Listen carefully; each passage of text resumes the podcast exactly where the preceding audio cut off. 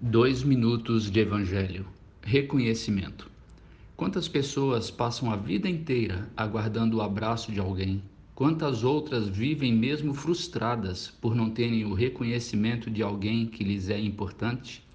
Talvez estejam aguardando apenas o vá em paz ou o eu não te condeno, ou apenas o seja bem-vindo, entre, ou quem sabe o perdoe-me e o eu te perdoo poderia ser apenas um está tudo bem.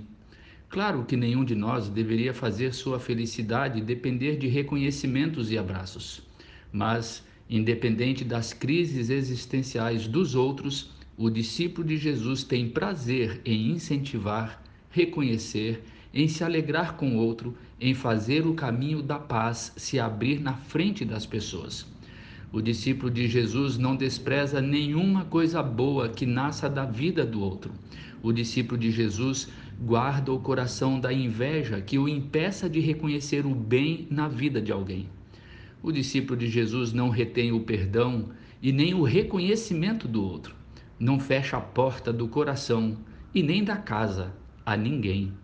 O discípulo de Jesus semeia a semente da paz por onde passa a semente do abraço, a semente do incentivo, da celebração de cada vitória, de cada coisa boa que o outro faz, independente de quem seja.